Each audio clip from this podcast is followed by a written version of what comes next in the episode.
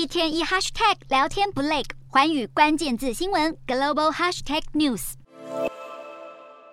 在中国山东济南，不满严格的封控措施，愤怒的群众推倒 PCR 检测站，和现场武警爆发激烈冲突。广州海珠区二十九号晚间也再度发生抗争事件，当地民众朝警方丢掷玻璃瓶，现场拒马围栏全部倒成一片。大批武警穿着防护衣，拿起盾牌，筑起一道防护墙，列队逼近。而另一个角度的影片可以看到，武警拿催泪弹丢向人群，催泪弹瞬间冒出火光，白色烟雾在巷弄中蔓延，群众惊声尖叫，四处逃窜。反封控抗议这几天在中国遍地开花，但在北京、上海等主要城市，抗争行动似乎稍微平息下来。上海街头出现整排蓝色栅栏。外媒直击，短短一百公尺的路就有十二辆警车，还有满街的巡逻警察，不但紧盯路人的一举一动，还会上前随机抽查手机，检查有没有翻墙软体。现场弥漫着压抑的气氛。中国官方出动大批警力，无所不用其极封锁抗争行动。